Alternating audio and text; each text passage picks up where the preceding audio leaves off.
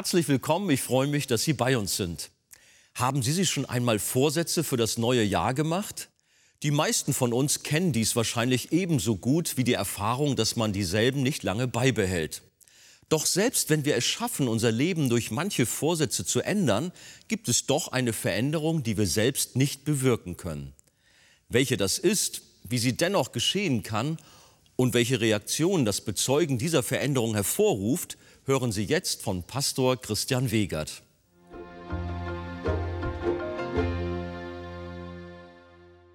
Lasst uns noch mal aufstehen und schauen, wie es weitergeht mit Paulus. Apostelgeschichte 26, wir lesen ab Vers 12. Apostelgeschichte 26, ab Vers 12. Paulus vor Agrippa. Als ich dabei mit Vollmacht und Erlaubnis von den obersten Priestern auch nach Damaskus reiste, da sah ich mitten am Tag auf dem Weg, o König, vom Himmel her ein Licht, heller als der Glanz der Sonne, das mich und meine Reisegefährten umleuchtete. Als wir aber alle zur Erde fielen, hörte ich eine Stimme zu mir reden und in hebräischer Sprache sagen, Saul, Saul, warum verfolgst du mich? Es wird dir schwer werden, gegen den Stachel auszuschlagen. Ich aber sprach, wer bist du, Herr? Er aber sprach, ich bin Jesus, den du verfolgst. Aber steh auf und stelle dich auf deine Füße, denn dazu bin ich dir erschienen, um dich zum Diener und Zeugen zu bestimmen für das, was du gesehen hast und für das, worin ich mich dir noch offenbaren werde. Und ich will dich erretten von dem Volk, und den Heiden, unter die ich dich jetzt sende, um ihnen die Augen zu öffnen, damit sie sich bekehren von der Finsternis zum Licht und von der Herrschaft des Satans zu Gott, damit sie Vergebung der Sünden empfangen und ein Erbteil unter denen, die durch den Glauben an mich geheiligt sind. Daher, König Agrippa, bin ich der himmlischen Erscheinung nicht ungehorsam gewesen, sondern ich verkündigte zuerst denen in Damaskus und in Jerusalem und dann im ganzen Gebiet von Judäa und auch den Heiden, sie sollten Buße tun und sich zu Gott bekehren, indem sie Werke tun, die der Buße würdig sind. Deswegen ergriffen mich die Juden im Tempel und suchten mich umzubringen. Aber da mir Hilfe von Gott zuteil wurde, so stehe ich fest bis zu diesem Tag und lege Zeugnis ab vor Kleinen und Großen und lehre nichts anderes, als was die Propheten und Mose gesagt haben, dass es geschehen werde, nämlich, dass der Christus leiden müsse und dass er als der Erstling aus der Auferstehung der Toten Licht verkündigen werde dem Volk und auch den Heiden.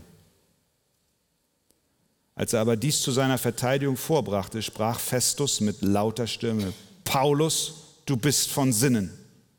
Das viele Studieren bringt dich um den Verstand.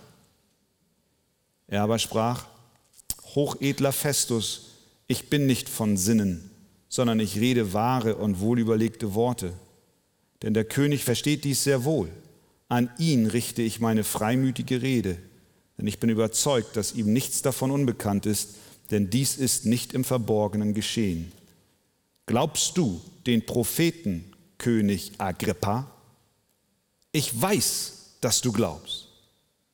Da sagte Agrippa zu Paulus, es fehlt nicht viel und du überredest mich, dass ich ein Christ werde.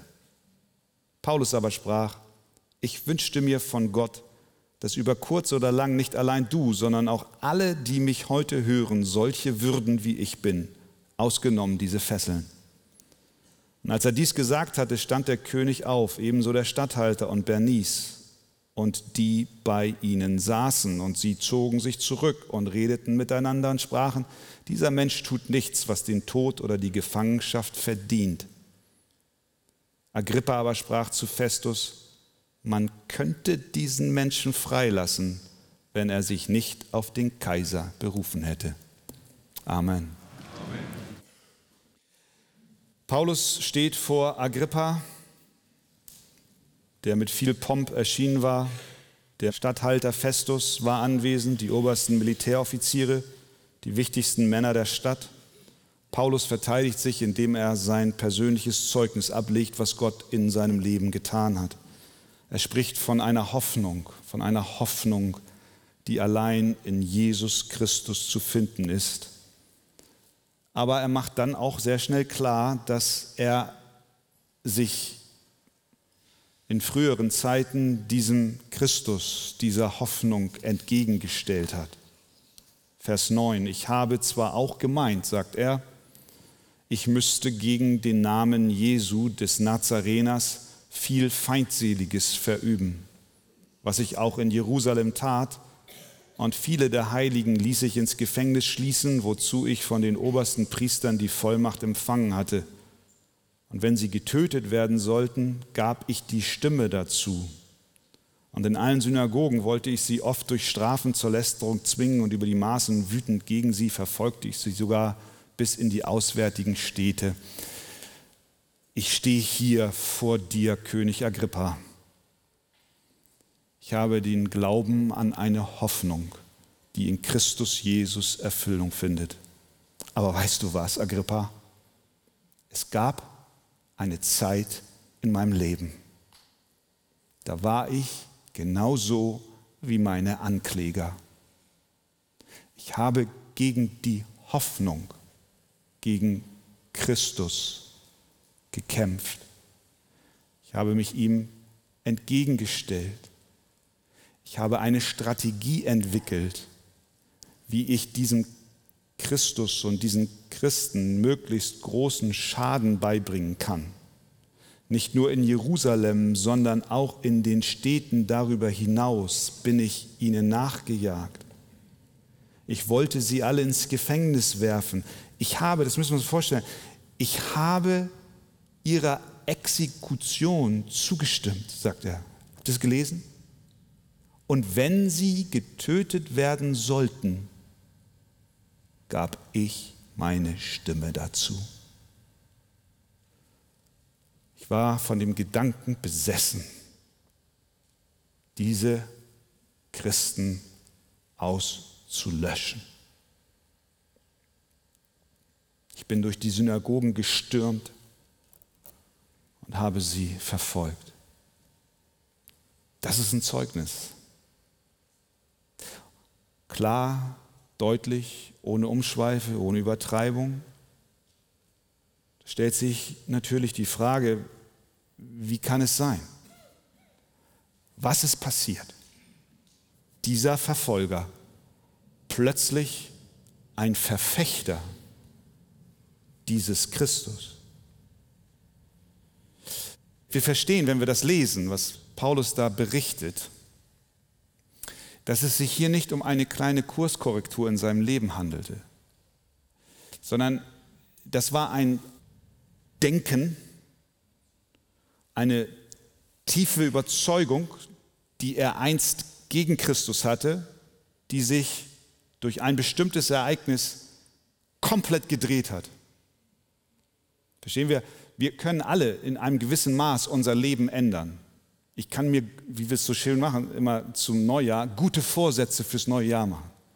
Ich kann auch morgen aufstehen oder heute Abend ins Bett gehen und den Vorsatz fassen, ab morgen werde ich keine Schokolade mehr essen. Und jeden Tag zehn Kilometer joggen. Wer macht mit? Wir verstehen, wir können gewisse Entscheidungen in unserem Leben wir können uns auch entscheiden zu sagen, ich will jetzt an meiner Ehe arbeiten oder ich will mein Leben ordnen, ich will mein Zimmer aufräumen und endlich mal die Sachen wegheften. Kein Problem, können wir alles machen. Aber wozu wir nicht in der Lage sind, ist, aus Tod Leben zu machen. Das können wir nicht. Das ist nicht möglich. Und die Bibel erklärt uns, dass der Mensch ohne Gott geistlich tot ist. Und so war Paulus. Er war tot in den Übertretungen und Sünden, geistlich tot. Er hat Christus nicht erkannt, nicht gesehen. Nein, er hat ihn verfolgt. Verstehen wir? Das ist nicht eine Kleinigkeit. Ich werde morgen wach und ich versuche mein Leben besser zu gestalten, sondern das ist eine 180 Grad Kehrtwendung vom Tod zum Leben. Und das können wir nicht selbst tun. In jeder dieser Bekehrungsgeschichten, und sie ist uns in der Apostelgeschichte nun häufiger begegnet, wird immer wieder deutlich, dass Paulus selber nicht darauf gewartet hat oder einen Schritt hin zu Christus gemacht hat. Nein, es war das übernatürliche Eingreifen Gottes, es war eine göttliche Veränderung. Geistlich tote Menschen können alle möglichen Entscheidungen treffen, Strukturen ihres Lebens ändern, aber sich selbst nicht lebendig machen. Das kann nur Gott tun. Und das tat Gott bei diesem Mann. Wie tat er es? Er erklärt es, er berichtet es. Wir sind live dabei in dem Verhör. Spannend, ne? Er sagt, Vers 13, er war auf dem Weg nach Damaskus. Da sah ich mitten am Tag auf dem Weg, o König, vom Himmel her ein Licht, heller als der Glanz der Sonne, das mich und meine Reisegefährten umleuchtete. Als wir aber alle zur Erde fielen, hörte ich eine Stimme zu mir reden und in hebräischer Sprache sagen, Saul, Saul, was verfolgst du mich? Es gibt manchmal die Neigung von Menschen zu sagen, naja, das, was der Paulus da erlebt hat, das war so eine Art Trance. Es gibt sogar Leute, die sagen, es war ein epileptischer Anfall. Sie sagen, naja, der war gerade mal weggetreten, hat eine Erscheinung gesehen. Lukas macht in diesem Bericht deutlich, dass wir mit so einem Urteil sehr vorsichtig sein müssen. Er sagt, es war mitten am Tag. Was ist mitten am Tag? Die Sonne scheint am hellsten. Es war mitten am Tag. Da sah ich ein Licht. Natürlich siehst du ein Licht. Die Sonne. Nein, dieses Licht war heller als die Sonne.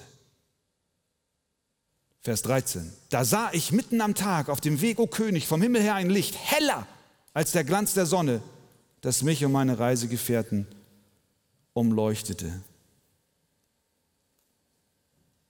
Mit anderen Worten sagt Paulus, König, ich hatte eine göttliche Begegnung und es überwältigte mich so sehr und meine Freunde. Und dann hörte ich eine Stimme, die zu mir sprach, Saul, Saul, warum verfolgst du mich? Es wird dir schwer werden, gegen den Stachel auszuschlagen. Was heißt das? Früher hatte man zum Antreiben der Zugtiere einen Stock mit einer scharfen Spitze. Und wenn das Tier nicht gehorchen wollte, sondern sich gegen den Stock aufbäumte, dann bohrte sich die Spitze noch weiter in die Ferse des Tieres. Saul, es ist schwer, dass du dich gegen den Stachel aufbäumst. Merkst du nicht, es macht keinen Sinn. Je mehr du dich aufbäumst, desto tiefer bohrt sich der Stachel in dein Fleisch. Es macht für den Ochsen überhaupt keinen Sinn, gegen den Stachel auszuschlagen. Je mehr sie ausschlagen, desto mehr verletzen sie sich. Saul, genau so hast du ausgeschlagen, oder? Ja, ich habe.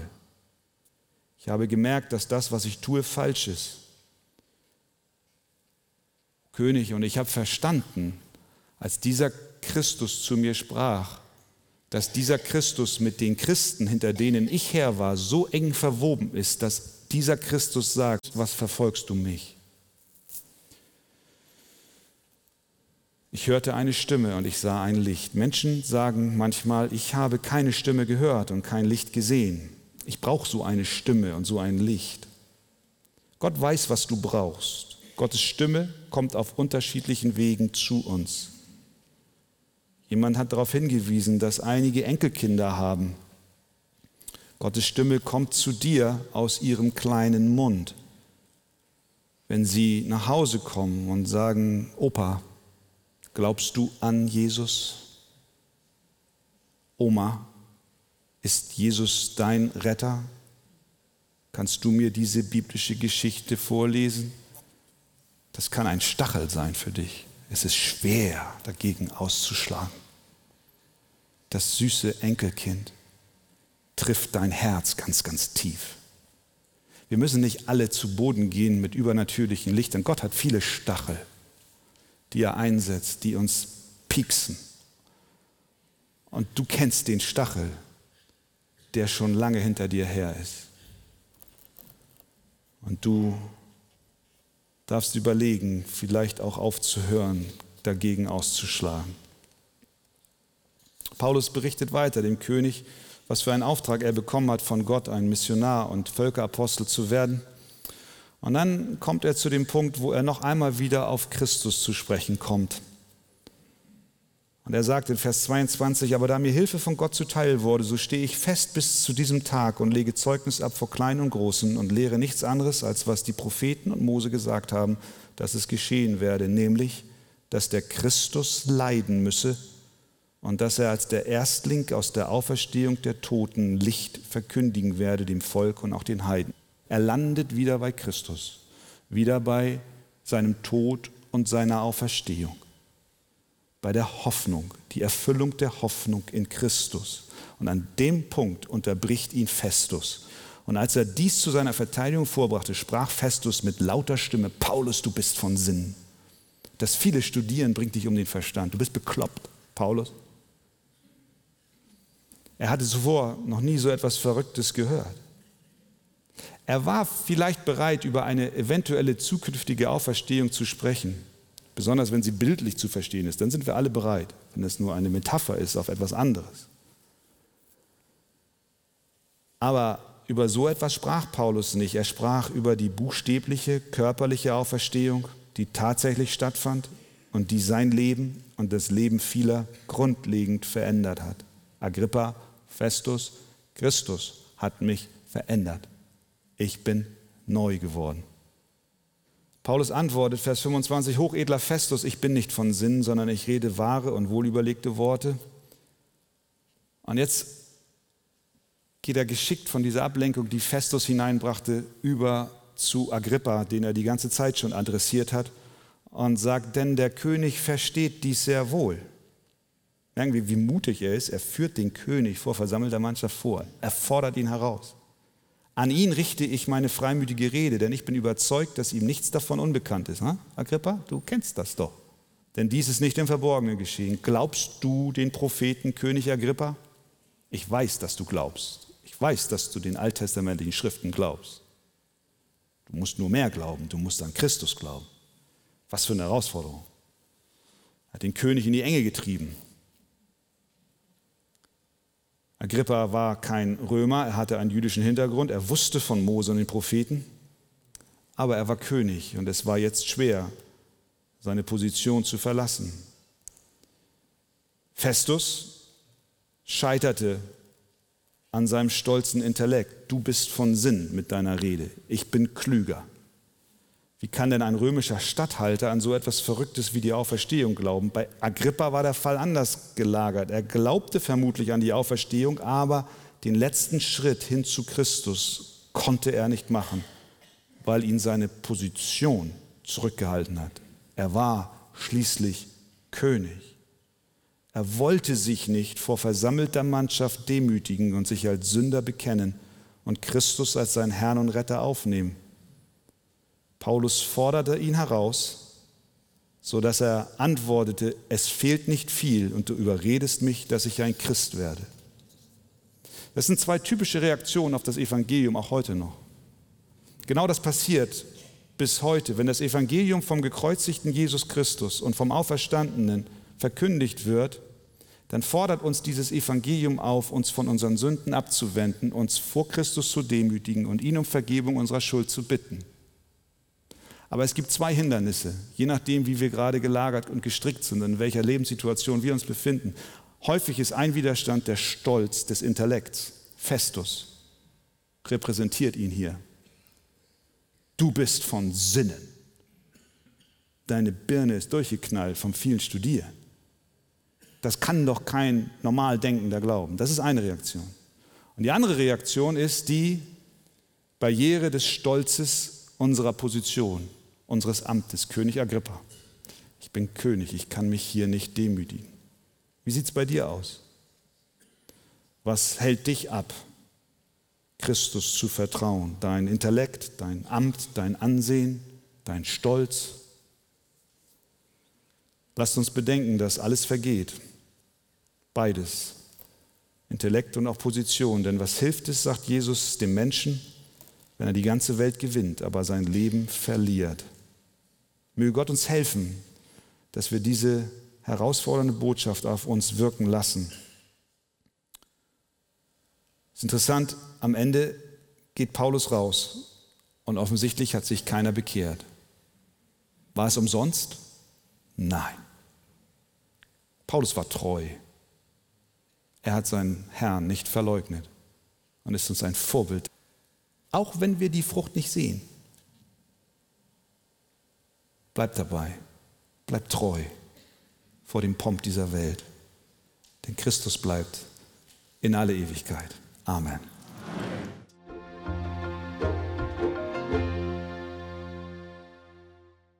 Der Apostel Paulus stand vor dem König Agrippa und bekam die Gelegenheit, sich vor ihm zu verteidigen. Dabei sprach er über eine Hoffnung und seine eigene Bekehrungsgeschichte. Pastor Wegert, um welche Hoffnung ging es da? Und seine Bekehrungsgeschichte, hat sie heute auch noch Relevanz? Ist sie noch aktuell? Ja, zunächst einmal die Frage nach der Hoffnung, Andi. Die Menschheit befand sich in großer Hoffnungslosigkeit bis zum heutigen Tage. Und der Apostel Paulus, der ein Pharisäer war, ein sehr extremer Pharisäer, der hatte seine Hoffnung darauf gesetzt, errettet zu werden, vor Gott bestehen zu können, wenn er bis zum letzten das Gesetz einhält. Aber so gut wie das Gesetz ist, so ist es ein Fluch für uns Menschen. Wer seine Hoffnung auf das Gesetz setzt, ist verloren.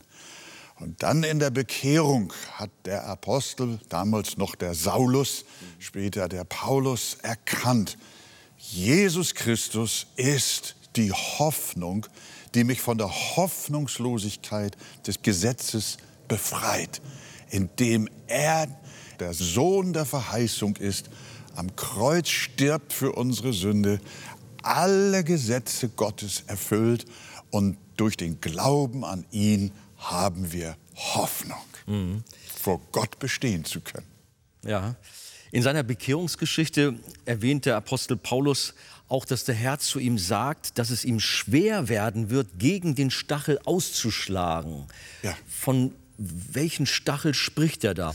Na, also einmal beschreibt das sein Herz dass es nämlich absolut Jesus nicht wollte und dass er sich geweigert hat, mit Händen und Füßen, würden wir auch sagen, Jesus Christus anzunehmen oder an ihn zu glauben. Aber in der Offenbarung, in der Begegnung mit Jesus auf dem Weg nach Damaskus, da hat der Herr Jesus, während der arme Kerl auf dem Boden lag, zu ihm gesagt, es wird dir schwer sein, gegen den Stachel zu lecken. Das heißt, es gibt eine Macht, die dich doch dahin bringt, dich vor Christus zu beugen, deine Sünde zu bekennen und auf ihn allein deine Hoffnung zu setzen. Mhm. Und das geschieht in unserem Leben auch dadurch, dass Gott manchmal schwere Wege mit uns geht, dass Menschen, die ihn abgelehnt haben, teilweise lange Zeit in ihrem Leben, dass doch etwas in ihrem Leben eintritt, das sie erschüttert, ein Unglück beispielsweise oder irgendeine andere Erfahrung in ihrem Leben, die sie dann in die Arme Jesu Christi treibt. Mhm. Als Paulus aber davon Zeugnis ablegte, wie Gott sein Leben verändert hatte und anfing, die Hoffnung Jesus Christus zu predigen, erhielt er zwei unterschiedliche und dennoch ähnliche Reaktionen. Welche waren das und gibt es diese auch heute noch? Ja, natürlich. Der Festus, das war dieser Mann, der mit Stolz antwortete und der ihm einfach von oben herab sagte, ach, du bist ja von Sinn. Du hast ja deine Sinne alle verloren. Das sind so die Überheblichen, die Selbstsicheren, die glauben, sie stehen über Jesus und über Gott und über den Dingen. Und der andere, der hatte schon innerlich sich mehr damit beschäftigt, mit dem Glauben. Das war der Agrippa.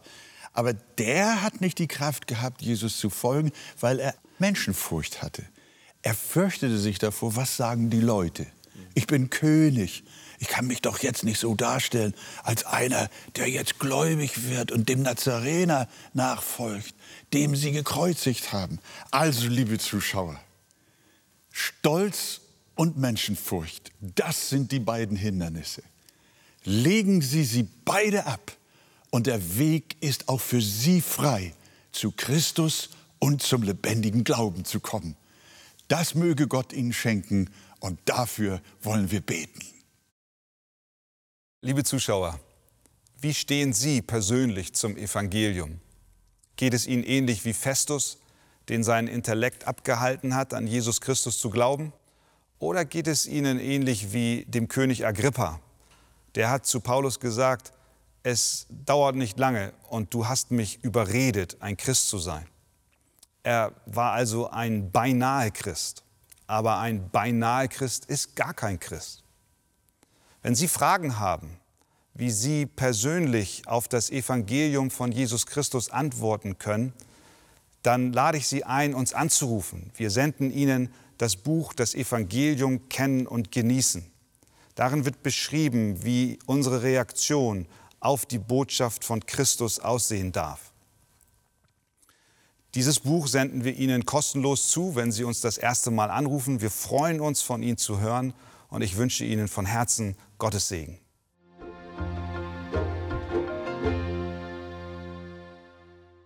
Liebe Zuschauer, machen Sie doch gerne Gebrauch von diesem Angebot und nehmen Sie Kontakt zu uns auf. Sie erreichen uns per Brief, E-Mail oder zu den nachfolgenden Zeiten unter der eingeblendeten Telefonnummer. Näheres zur evangelisch reformierten Freikirche Arche finden Sie im Internet. Wir freuen uns über die Möglichkeit, die Fernsehkanzel ausstrahlen zu können. An erster Stelle danken wir Gott dafür. Dann sind wir aber auch allen Freunden dankbar, die uns mit Gebet und finanziellen Mitteln unterstützen. Ohne sie wäre das nicht möglich. Über eine Spende auf die eingeblendete Kontoverbindung würden wir uns sehr freuen.